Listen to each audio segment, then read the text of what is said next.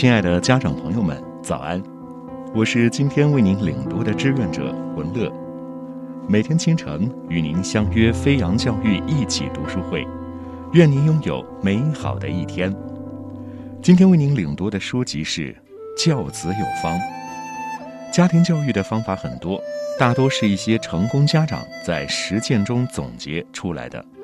我们可以借鉴，也可以自己进行创新。没有统一的方式，因为孩子是有差异的，每个孩子的情况不同。今天为您分享的内容是：身长是小儿骨骼发育的一项重要指标。一，要定期给孩子测身长。测身长的方法是：选用平滑的桌子，一头顶墙，让孩子躺在桌上，将孩子的头顶墙，把下肢拉直。用以硬皮板或木板紧贴孩子的脚跟儿，立着放好。用尺测量墙壁和书本之间的距离，就是孩子的身长。二，小儿正常身长的参照值：出生时婴儿身长平均为五十厘米，出生后第一年的前半年每月平均增长二点五厘米，出生后第一年的后半年每月平均增长一点五厘米。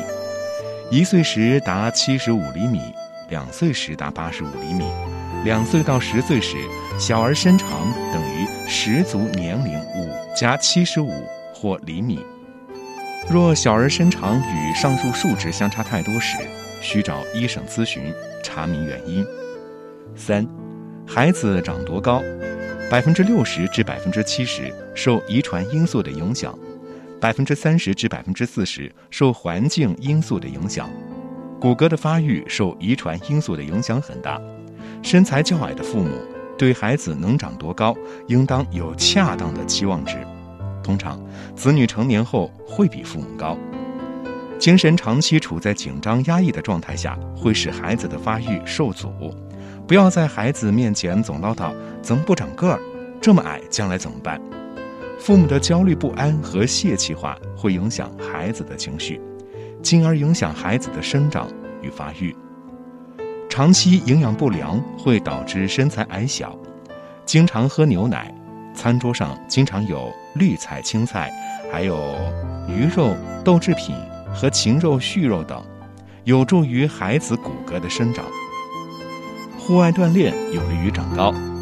户外锻炼既能够促使骨骼生长，又能接触阳光，促进体内维生素 D 的合成和钙磷的吸收利用，有利于长高。充足安稳的睡眠也是有利于孩子长高的。愿本书能助广大父母们一臂之力，培养孩子形成受益终身的价值观。感谢您的收听，我们明天再见。